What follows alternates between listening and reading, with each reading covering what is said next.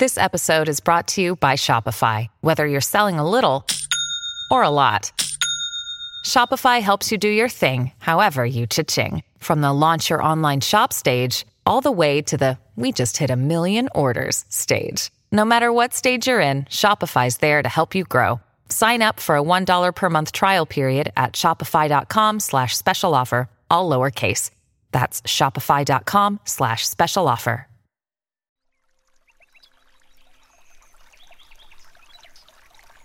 Hola de nuevo. ¿Cómo estás? Espero que muy bien. Por mi parte, encantado de estar de nuevo contigo. Qué difícil se nos hace a los humanos comprender la eternidad. Según el diccionario, perpetuidad sin principio, sucesión ni fin. O dicho de otro modo, que siempre ha existido y que siempre existirá. Hasta comienzos del siglo XX, así pensábamos que era el universo, eterno e invariable. Incluso el mismísimo Albert Einstein lo creía. ¿Pero lo es? La realidad es que sus ecuaciones decían lo contrario, que el universo es dinámico y que o bien se está expandiendo o bien se está contrayendo, es decir, que no es estático. Pero su gusto por tal creencia le hizo crear algo así como una fuerza que contrarrestaba ese movimiento a la que llamó constante cosmológica. Tiempo más tarde, él mismo calificaría dicha constante como su gran error.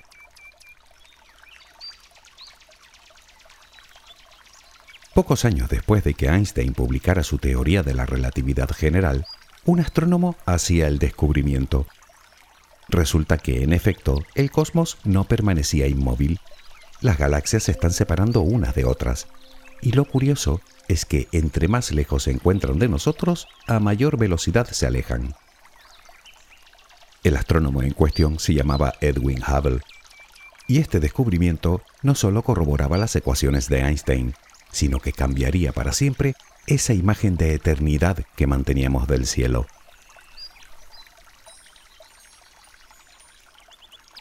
El descubrimiento de Hubble revelaba una idea tan innovadora como simple.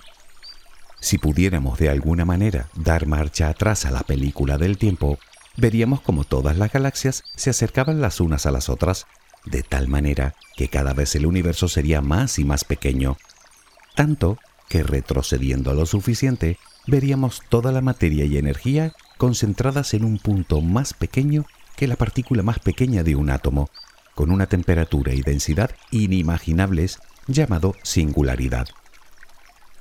Hace poco más de 13.700 millones de años, ese pequeñísimo punto comenzó a expandirse a gran velocidad, formando primero nubes de gas que dieron lugar a las primeras estrellas y éstas a las primeras galaxias, y así hasta crearse todo lo que podemos ver hoy en el cielo.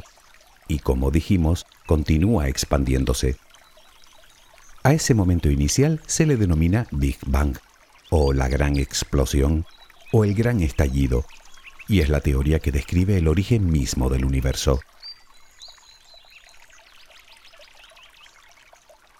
Volviendo a la pregunta de antes, ¿es el universo eterno bueno, si tenemos en cuenta que tuvo un nacimiento, eterno en el estricto sentido de la palabra no es. Ahora bien, ¿morirá alguna vez o existirá por tiempo infinito? Esa es otra cuestión bien distinta, de la que por cierto nadie tiene la respuesta.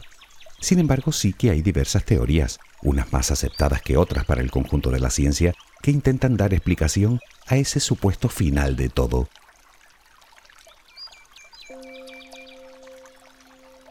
sabemos que nuestro planeta algún día desaparecerá.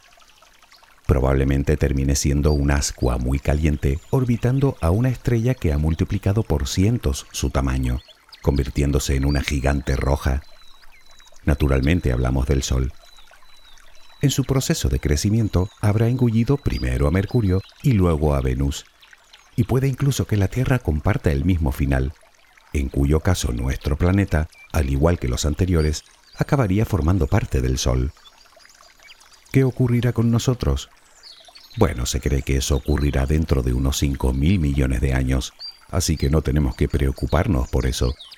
Quiero decir que para ese entonces ni siquiera seremos iguales que hoy.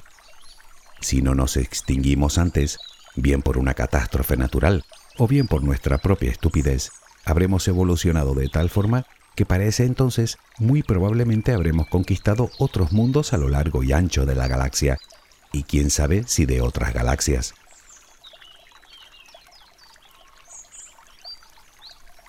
Pero, ¿cómo es que sabemos esto? Pues porque sabemos ya muchas cosas acerca del Sol. Sabemos que es una estrella de mediana edad y además conocemos también su funcionamiento. Conocemos su composición y su masa. Y siendo un gigantesco horno nuclear, conocemos también la velocidad a la que quema su combustible, el hidrógeno. Todo esto nos permite hacer un cálculo más o menos aproximado de su duración y de lo que ocurrirá después. De hecho, ya hemos visto el fenómeno en otras estrellas similares a la nuestra. Primero crecen hasta convertirse en gigantes rojas, para terminar siendo enanas blancas del tamaño aproximado de la Tierra. Por lo tanto, esta teoría que describe el final del sistema solar y de nuestro planeta, con sus más y sus menos, es considerada por la ciencia como la más acertada.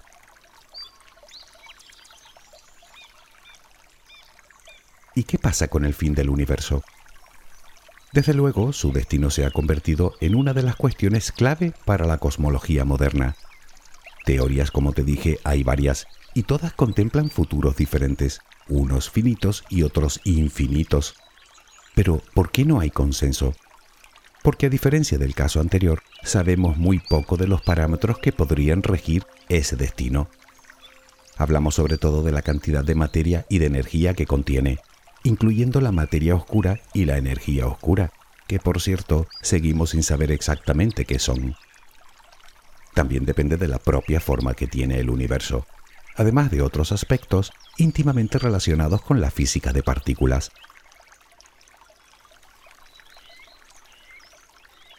Es cierto que existen muchas cosas que no sabemos, pero hay otras que sí, como por ejemplo sabemos que el universo continúa expandiéndose y no solo eso, sino que está acelerando su expansión. Es decir, que cada vez lo hace más rápidamente. Si lo piensas, no parece lógico que después de una explosión, la onda expansiva continúe acelerando por tiempo indefinido. Lo normal es que después de la deflagración, dicha onda acelere rápidamente y poco después vaya perdiendo energía y ralentizando su velocidad hasta detenerse y desaparecer. Pero en el universo ocurre justo lo contrario. ¿Por qué? Los científicos han llegado a la conclusión de que la responsable de tal aceleración es la llamada energía oscura, de la que ya hablamos en un audio no hace mucho, una especie de energía que contrarresta la otra gran fuerza que gobierna el universo, la gravedad, que hace que todos los cuerpos tiendan a unirse.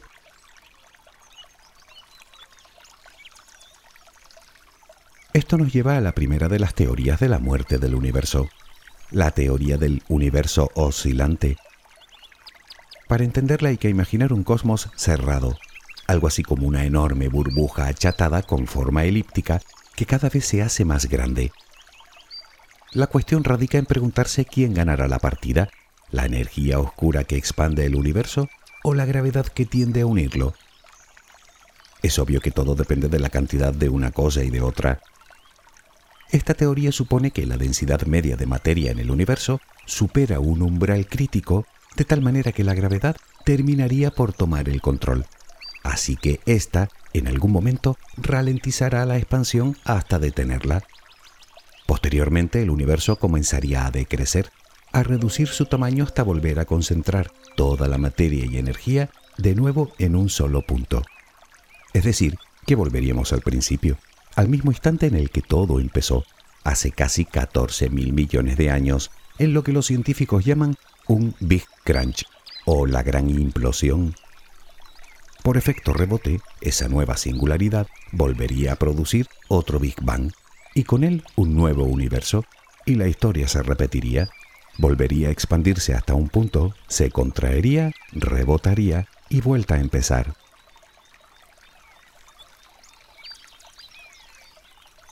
Esta teoría del universo oscilante plantea varias preguntas.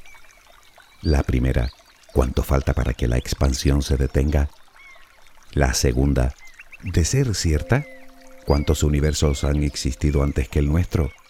¿Somos el primero, el segundo o hacemos el número 100 mil millones? Nadie lo sabe. En cualquier caso, esta teoría parece ir perdiendo adeptos por momentos, pues cada vez se acumulan más indicios que hacen creer a los científicos que el universo en realidad no es cerrado, sino abierto, bien con forma plana o bien con la forma de algo así como una silla de montar. Además, mientras que la materia que existe en el universo siempre es la misma, las pruebas apuntan a que de alguna manera la energía oscura está creciendo a medida que crece el universo lo cual alejaría aún más la posibilidad de un Big Crunch. ¿O no? Al parecer podría existir otra vía para llegar a ese extremo.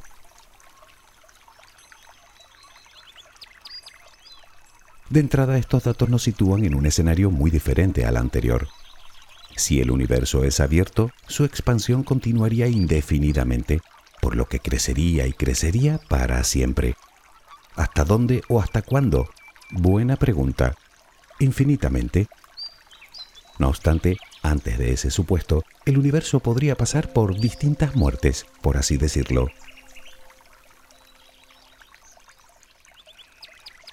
Se estima que en torno a un 85% de toda la materia existente en el universo es materia oscura.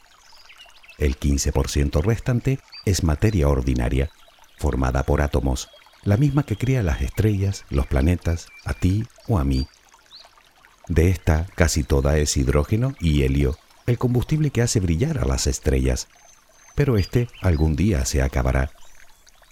En unos 100 billones, con B, de años se habrá agotado todo ese combustible y no volverá a crearse ni una sola estrella más. Y las que aún sobrevivan se irán apagando poco a poco hasta que no quede ni una sola estrella luminosa en el universo. No habrá nada que genere ni luz ni calor. Y el calor que se había creado hasta ese momento se habrá dispersado por el universo, haciendo desaparecer toda diferencia térmica, es decir, que todo tendrá la misma temperatura. Hasta el último átomo que forma la materia ordinaria se situará cerca del cero absoluto, este hecho convertiría el cosmos en un lugar completamente oscuro y muy muy frío. A esta teoría se le llama muerte térmica o el gran congelamiento.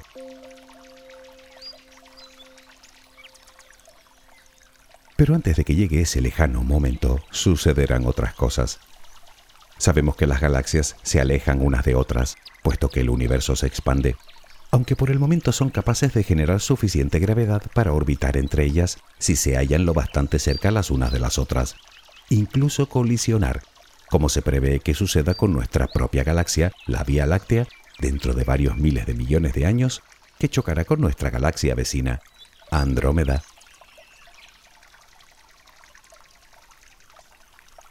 En cualquier caso, y antes de seguir, me gustaría hacer un paréntesis porque antes debemos comprender que lo que se expande es el espacio en sí mismo. Y para poder visualizarlo, lo mejor es poner un ejemplo, uno que creo que ya he puesto en algún audio anterior. Piensa en un globo de cumpleaños vacío. Imagina que dibujamos en él algunos puntos con tinta. Ahora comenzamos a llenar el globo de aire. Verás cómo esos puntos se empiezan a separar los unos de los otros. El globo es el espacio y los puntos son las galaxias. Este sencillo ejemplo nos da una imagen razonablemente clara de cómo llegará el momento en el que ni la gravedad podrá evitar que hasta los cúmulos de galaxias empiecen a separarse.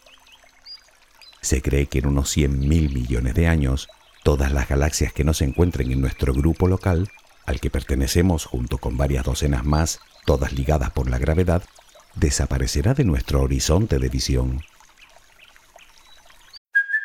Hey, it's Kaylee Cuoco for Priceline. Ready to go to your happy place for a happy price? Well, why didn't you say so? Just download the Priceline app right now and save up to 60% on hotels. So, whether it's Cousin Kevin's Kazoo concert in Kansas City, go Kevin, or Becky's Bachelorette Bash in Bermuda, you never have to miss a trip ever again. So, download the Priceline app today. Your savings are waiting. Go to your happy place for a happy price. Go to your happy price, Priceline. Pero ahí no queda la cosa. Imagina que pudiéramos seguir inflando más y más el globo. Los otrora simples puntos de tinta comenzarán a expandirse, difuminándose hasta prácticamente desaparecer. Algo parecido podría suceder en el universo. Si el espacio continúa con su expansión, con el tiempo hasta las galaxias que forman el grupo local se irán separando. Más tarde ocurrirá lo mismo con lo que quede de nuestra propia galaxia, que podría haber sido engullida en su mayoría por el descomunal agujero negro que se sitúa en el centro. Dicho de otro modo, todo lo que no esté unido gravitacionalmente se separará. Después hasta los cuerpos sólidos, estrellas, planetas, lunas, todo se romperá, separando los pedazos que a su vez volverán a romperse hasta que solo quede una enorme nube de átomos. Por último, los átomos se descompondrán en partículas elementales, dejando solo una especie de sopa de radiación congelada que se extenderá por todo el universo.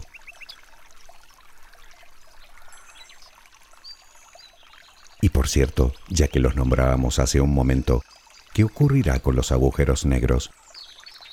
Bueno, es fácil pensar que si ni siquiera la luz puede escapar de ellos, estos se mantendrán invariables por los tiempos de los tiempos, pero tampoco.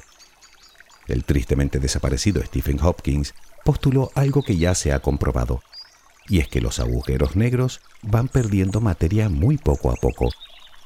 Lo llaman radiación de Hopkins. Esto quiere decir que hasta ellos, eso sí, dentro de trillones de años, también desaparecerán. Ya sabemos que la energía oscura es la responsable de la expansión del universo. Sin embargo, y al menos de momento, a medida que el universo se expande, la densidad de dicha energía se mantiene estable. Este hecho supone que el cosmos continuará su expansión en principio indefinidamente. Pero, ¿qué sucedería si aumentara dicha densidad a un ritmo mayor que la propia expansión del universo?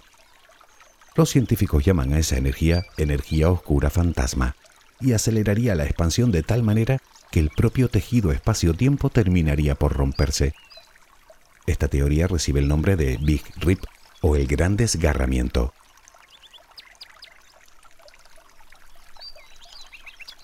De momento no existen indicios de que eso pueda llegar a suceder, por lo que no parece el final más probable. Claro que cuando hablamos de tiempo infinito, por definición, no se puede descartar ninguna posibilidad, Quiero decir que cualquier cosa que pueda pasar, pasará. Lo que precisamente nos lleva a otra teoría, en este caso relacionada con el espacio vacío. Verás, según afirma la física de partículas, en el vacío también hay energía. Sin embargo, los físicos afirman que podría existir otro tipo de vacío, digamos, distinto al que conocemos. Un vacío que contendría muchísima menos energía. Bien, en un futuro muy lejano, en el universo podría surgir una especie de burbuja de ese otro vacío que se expandiría a la velocidad de la luz y en cuyo interior las leyes físicas serían bien distintas, las cuales evitarían la formación de átomos y de cualquier tipo de materia. Los objetos que existan, si es que existen, estrellas, planetas, lunas o cualquier otro cuerpo celeste, se destruiría inmediatamente pues los enlaces que hacen que la materia permanezca unida cambiarían, modificando la física y la química que conocemos hoy. Pero no solo eso. Podría ser que en su interior hasta la energía oscura actuara de forma diferente.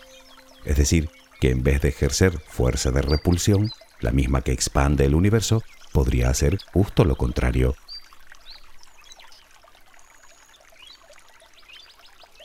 Recordarás que cuando hablábamos de la gran implosión, había otra posibilidad para que ocurriera. Pues bien, a esta teoría de la burbuja de vacío se la conoce con el nombre de el gran cambio o the big change, y el resultado podría ser el colapso del universo, es decir, un big crunch o una gran implosión. Pero, ¿ocurrirá? Bueno, todo lo que hemos hablado son puras teorías. Hasta hoy tampoco hay indicio de esas burbujas de vacío, pero los físicos afirman que podría crearse en el futuro en algún lugar del universo.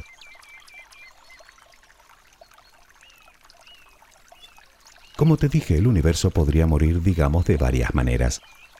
Según los expertos, podría darse primero la muerte térmica, es decir, que todo terminaría en una sopa de partículas elementales congeladas. Posteriormente tendría lugar un gran cambio. Aparecería una burbuja de vacío que modificaría la tendencia del universo a expandirse.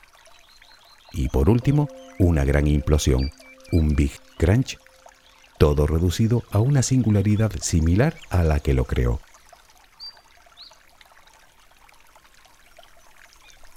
Naturalmente existen más teorías de las que hemos descrito aquí, aunque estas son las más aceptadas por el conjunto de la ciencia. ¿Cuándo sucederá? Si es que llega a suceder. A priori es imposible de saber, pero podríamos estar hablando de una cifra bastante complicada de leer. Puede que en torno a un Google de años. ¿Qué es un Google? Un Google es un número reconocido por las matemáticas y se trata de un 1 seguido de 100 ceros una cantidad mayor a la de átomos que existen en el universo. Casi nada. ¿Es el universo eterno? Bueno, al menos el nuestro no.